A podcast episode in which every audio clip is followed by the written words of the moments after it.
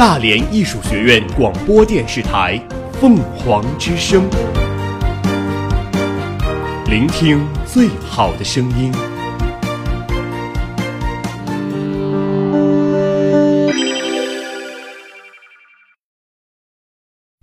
今日天气：今天大连晴，下午两点达到全天最高温度十二摄氏度，最低温度七摄氏度，北风转西风四至五级转五至六级。根据最新日报，目前本市空气质量指数为四十一，评价等级为优。明天五度到十三度，西风转西北风五至六级，空气质量指数为五十二，评价等级为优。我们我们一直在行走，我们我们一直在记录，我们用简短的语言涵盖大量的新闻资讯新。闻资讯。凤凰早新闻，凤凰早新闻，感受传播的力量。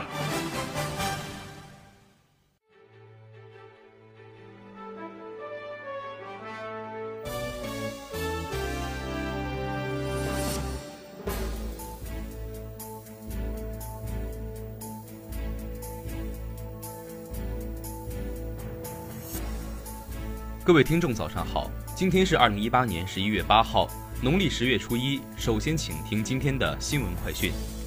凤凰早国际。日本政府六号表示，因韩国违反国际贸易规则，向日本造船业界提供金融补助支援，日本计划于近期向世界贸易组织提起诉讼。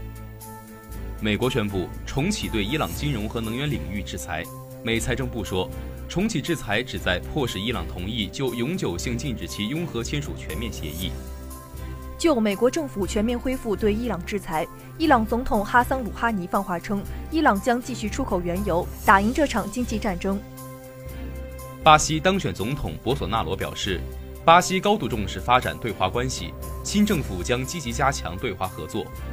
沙特阿拉伯首座用于科学研究的核反应堆项目近日在首都利德亚动工，王储穆罕默德·本·萨勒曼埋下奠基石。印尼国家交通安全委员会官员说，印尼狮子航空十月二十九号失事客机的空速表在四次飞行中出现异常，包括空难的当天。法国南部城市马赛市中心的两栋相邻楼房发生倒塌，多人失踪。美国天文学家发现了可能是宇宙中最古老的恒星之一，它几乎只由宇宙大爆炸喷射出来的物质构成。这颗恒星的年龄大约为一百三十五亿岁。俄罗斯媒体五号消息，俄军一架苏 -27 战机当天在黑海上空成功拦截一架试图接近俄边境的美国电子侦察机。美国防部表示，两机遭遇时，俄战机做出危险动作，在美军机旁高速飞过。伊朗军方五号开始举行为期两天的空防演习，覆盖范围伊朗北部、西部及中部五十万平方公里的区域，旨在提升伊朗空防能力。演习中投入的装备全为伊朗国产，演习也会测试新型武器装备。印度尼西亚国家交通安全委员会五号表示，十月二十九号失事的适航客机的空速管在客机最后四次飞行中处于故障状态。调查人员将进一步调查空速管的维修记录，以及空速管故障和空难之间是否存在关系。凤凰早国内。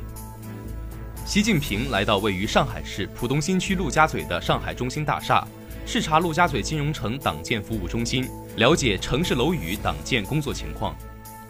习近平致信祝贺第十二届中国国际航空航天博览会开幕，强调推动国际交流合作，为世界各国人民共享航空航天技术发展成果作出贡献。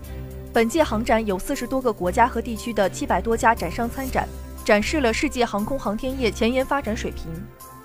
李克强将对新加坡进行正式访问，并出席东亚合作领导人系列会议。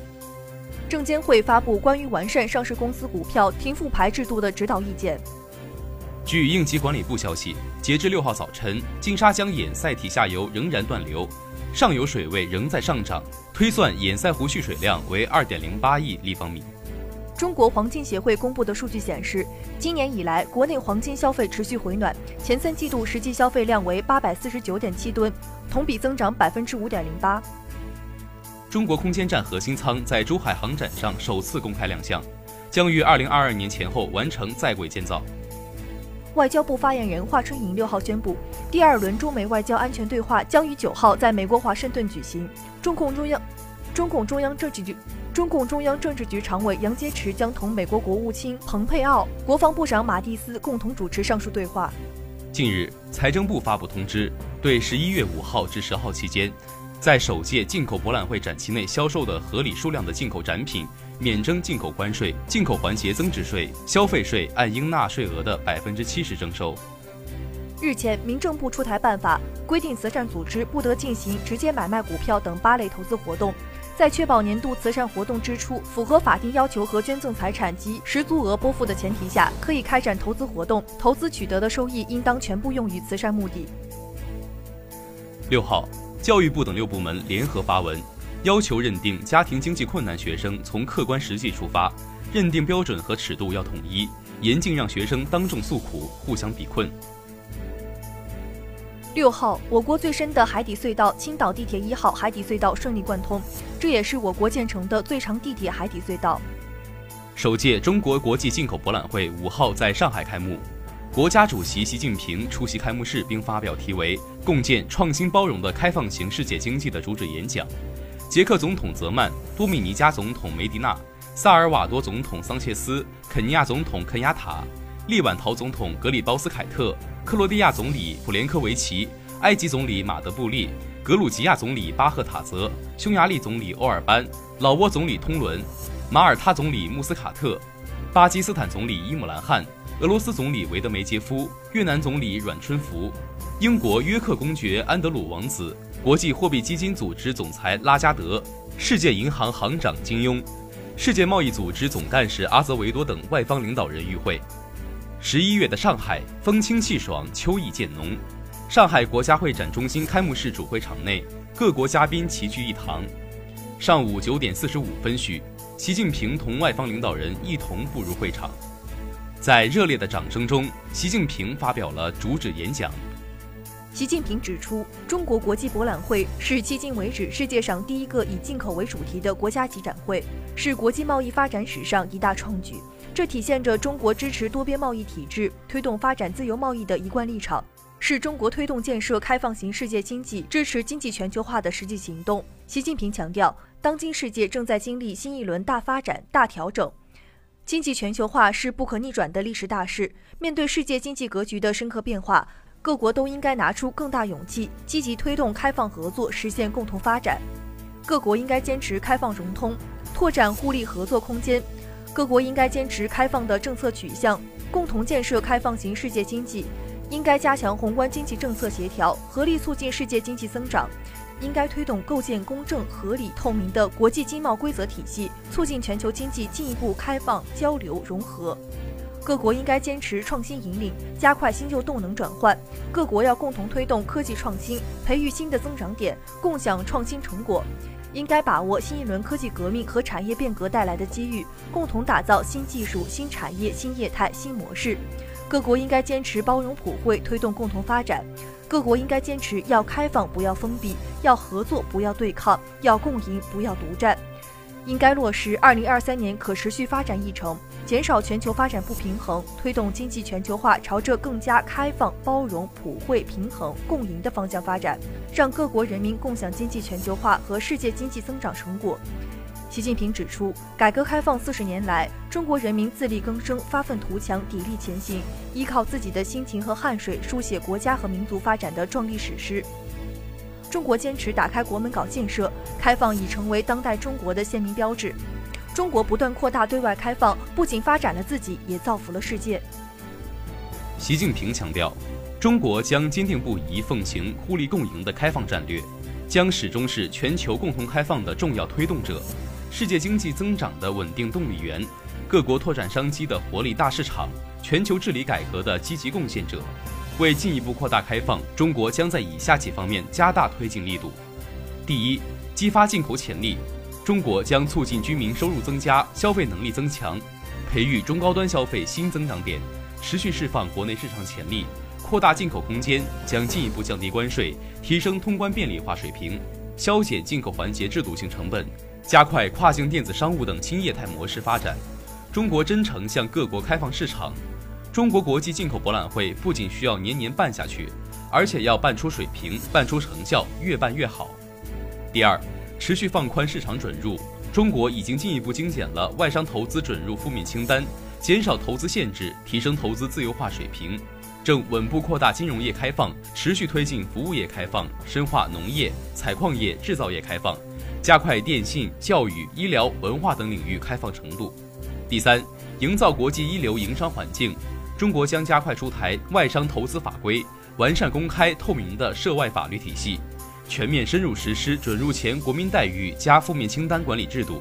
对在中国境内注册的各类企业一视同仁、平等对待，保护外资企业合法权益，坚决依法惩处侵犯外商合法权益的，特别是侵犯知识产权行为，提高知识产权审查质量和审查效率，引入惩罚性赔偿制度。第四，打造对外开放新高地。中国将继续支持自由贸易试验区深化改革创新，抓紧研究提出海南分步骤、分阶段建设自由贸易港政策的和体制制度，加快探索建设中国特色自由贸易港进程。第五，推动多边和双边合作深入发展。中国一贯主张坚定维护世界贸易组织规则，支持对世界贸易组织进行必要改革，共同捍卫多边贸易体制。中国愿推动早日达成区域全面经济伙伴关系协定。加快中韩自由贸易试验区谈判进程，中国将认真实施二零一八年中非合作论坛北京峰会提出的八大行动，支持二十国集团、亚太经合组织、上海合作组织、金砖国家等机制发挥更大作用。中国将继续推进共建“一带一路”，坚持共商、共建、共享，为全球提供开放合作的国际平台。凤凰早民生。今明两天，南方地区自西向东将迎来水天气，部分地区有大雨，青藏高原东部、西北地区局部有大雪或暴雪。中国音集协会发布公告，要求 KTV 经营者删除六千余首涉嫌侵权的歌曲。杭州男子金某遛狗未拴绳吓到徐某孩子，双方发生口角后，金某殴打徐某，金某因涉嫌寻衅滋事罪被刑拘。辽宁沈阳某公司出纳靳某墨迹老板手机支付首饰，从老板手机给自己转款十六万余元，因盗窃罪被刑拘。湖北汉乡城乡居民医疗保险服务中心副主任刘传明酒后在小巷随地小便，被餐馆保安劝阻后大闹餐厅，被刑拘七日并撤职。黄山景区将设红黑榜，记录游客文明或不文明行为，列入红榜者可免费游黄山。吉林男子郑某吉在客车内吸烟，被司机制止后心怀不满，在车辆驶入隧道时殴打司机，已被刑拘。湖北襄阳司机唐某驾车违规被罚，连续三天发微博辱骂民警，被行政拘留五日。广东清远民警刘国松抓捕嫌疑时被对方用匕首刺入胸膛，坚持制服嫌犯后昏倒，经七十二小时救治才脱离生命危险。宁夏客车司机撒东红在高速上被钢板击中心脏。生命最后十秒，他握紧方向盘，把车稳稳停在路边，挽救了十九位乘客的生命。浙江宁波七旬退休教师周秀芳，二零一四年便只身远赴湖南、贵州偏远山区支教，还自己筹款建起无所希望小学。湖南发布通知，将大病保险年度累计补偿额限额提高至三十万元。甘肃发布通知，将把所有村医匠转为乡镇卫生院临聘职工。江苏省拟建立公证领域信用黑名单，列入者任职评优、审批审核等将受限。重庆出台政策，完全丧失劳动能力者可申请因病提前退休。凤凰早天下，今年 PAC 十二联盟中国赛的对阵双方是两大学术名校耶鲁大学和加州大学伯克利分校。其中，耶鲁男篮在常青藤联盟中属多年强队，他们分别赢得了2015年和2016年的常青藤联盟冠军。自2016年入驻国际米兰以来，苏宁如何在国内实现国米 IP 地址的整合与转换，一直是关注的焦点。两年多来的商业探索之后，苏宁在本次进博会上交出了答卷。苏宁易购与国际米兰等合作方宣布，未来三年将达成更多的跨界合作，为球迷消费者带来更多的个性化、定制化的双品牌产品。北京时间十一月七号，欧冠小组赛第四轮开战，一场焦点战在梅阿查球场打响。国际米兰主场迎战巴塞罗那，上半场巴萨率先发动攻势，不过汉达诺维奇的神扑将登贝莱、苏亚雷斯、库蒂尼奥的射门拒之门外。下半场，马卡尔姆替补登场射入第一球，随后伊卡尔迪为主队扳平比分，双方将一比一的比分始终保持到中场。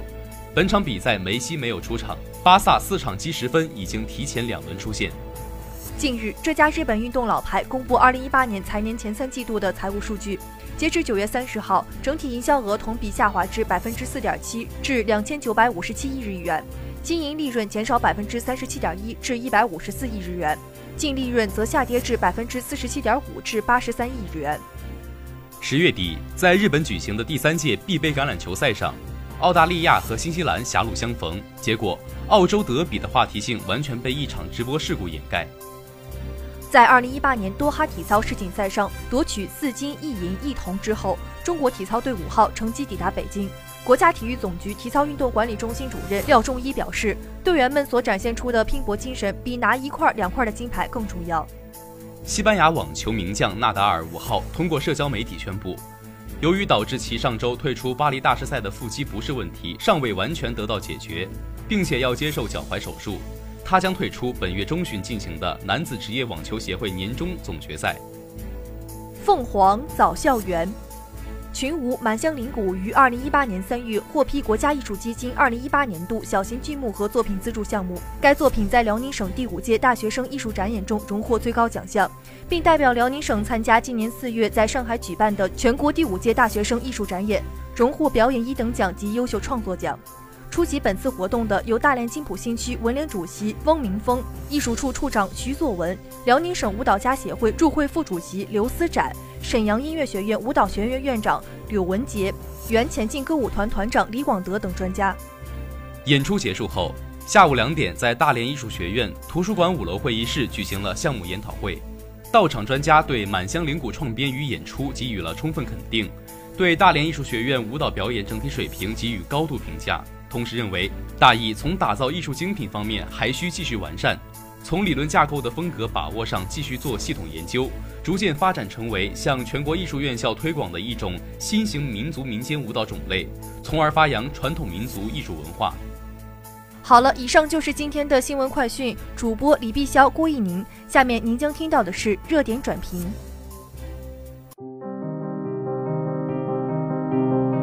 把精美留给大艺。把承诺留给学子，把精美留给大艺，把承诺留给学子。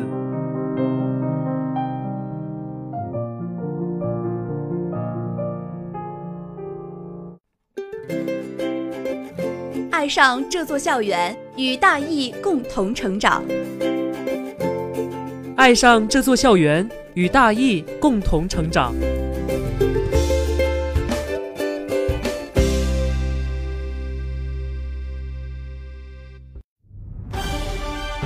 集结焦点资讯，同步媒体热评。集结焦点资讯，同步媒体热评。凤凰早新闻热点转评。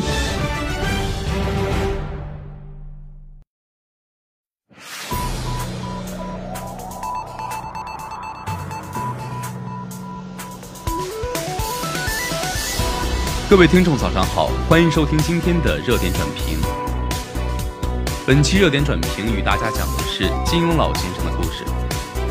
前几天，据香港媒体报道，当代知名武侠小说家金庸逝世，享年九十四岁。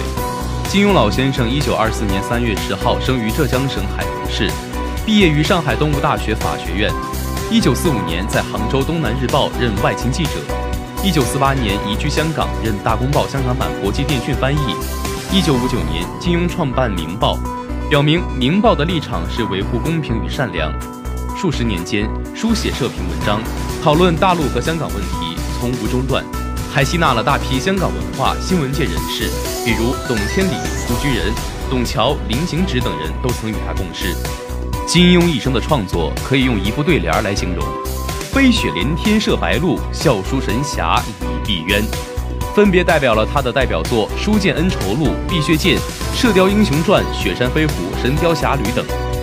金庸最初写作武侠小说是为了赚钱，而后是为了支撑《明报》。到上世纪六十年代末，他试图在武侠小说创作方面进行一些新尝试，并表达自己的政治取向和面对现实社会的一些看法。于是，并有了政治寓言小说《笑傲江湖》以及社会问题小说《鹿鼎记》。一九七二年，金庸曾经宣布公开封笔，对外称：“如果没有什么意外，《鹿鼎记》就是我的最后一部武侠小说了。”《鹿鼎记》也是金庸众多小说中最具争议的一部。小说一反传统武侠英雄人物作为主角的楷模，反而以妓院出生的草根脱皮韦小宝的故事为主线，具有反英雄主义的戏谑色彩。金庸在生前的采访中曾经表示。喜欢沈从文和巴金的作品，以及当代作家陈忠实的《白鹿原》。金庸的作品曾经多次改编为影视剧，他也严肃地表示，希望改编者可以依照原著的意思来进行改编。金庸一生的创作成就有目共睹，香港市政局为他颁发了文学创作终身成就奖，香港文学艺术协会授予他当代文豪金龙奖。此外，还有2008影响世界华人终身成就奖。二零零九香港艺术发展奖的终身成就奖等等。对于金庸的小说，学界的评价并不一致。北京大学中文系教授严家岩曾称赞金庸的武侠小说是一场静悄悄的文字革命。学者陈平原曾在一篇名为《超越雅俗》的文章中称，作为二十世纪最成功的武侠小说家，金庸的成功对世纪末中国文坛和学界都有极大的刺激。雅俗之争、大小传统之别、高等与大众文化的分野。由于《笑傲江湖》等小说的出现，变得非常复杂，因此他的贡献在于超越了雅俗与古今。撰写武侠小说只是金庸身份的一部分。此外，他也撰写了无数政论文章，政论与小说同时写起，使得金庸介入了现实政治与思想文化进程。就像金庸在《笑傲江湖》的后记中所写的，这部小说通过书中的一些人物，企图刻画中国三千年来政治生活中的若干普遍现象。影射性的小说并无多大意义，政治情况很快就改变，只有刻画人性才有较长期价值。香港城市大学荣誉教授、人文学者刘在富在题为《金庸小说在二十世纪中国文学史上的地位》中，对金庸大加称赞。他说：“金庸对二十世纪中国文学做出了独特的贡献，真正继承并广大了文学巨变时代的本土文学传统。”在一个僵硬的意识形态调教无孔不入的时代，保持了文学的自由精神，在民族语文被欧化倾向严重侵蚀的情形下，创造了不失时代韵味又深具中国风格和气派的白话文，从而将源远流长的武侠小说传统带进了一个全新的世界。刘在富提到，金庸的小说没有失去中国明清本土传统文学的特色，尤其是章回体、文背重体的特征。另一方面，也注意刻画和表现人性。拓展了武侠题材的表现空间。北京大学中文系教授孔庆东在《金庸小说的文化品味》中写道：“因为有金庸小说，通俗小说、武侠小说的品味都大大提高了。表面上，金庸小说虽是武侠，属于怪力乱神，但他也写得尽量可信，合乎武学之道，还有哲学依据和生理依据。”孔庆东将金庸小说与高雅小说的比较，称金庸的小说并不亚于托尔斯泰的《战争与和平》。或是巴尔扎克的人间喜剧，他认为金庸的小说具有现实生活基础，写的是现实人生，写的还是人本身与以及人和人、人与社会的矛盾。此外，金庸的小说还关注一系列严肃的人生问题，比如民族利益、自由问题、孤独问题，挖掘的内涵并不逊色于世界一流作品文学。与通俗小说相比，金庸的小说有着严肃的创作态度，书写人心人性。还体现出了中华民族从琴棋书画到儒释道的精神。对于金庸小说，也有一些负面批评。南京大学中文系教授王珊珊在《文坛三户》中书写道：“金庸、王朔、余秋雨这三人最本质的相通之处，在于他们的作品都属于帮字号文学，麻痹人们对现实的感觉。”以上就是今天热点转评的全部内容。主播李碧霄。今天的凤凰早新闻播送完了，在蜻蜓 FM 上搜索大连艺术学院，可以同步收听我们的节目。我们下期再见。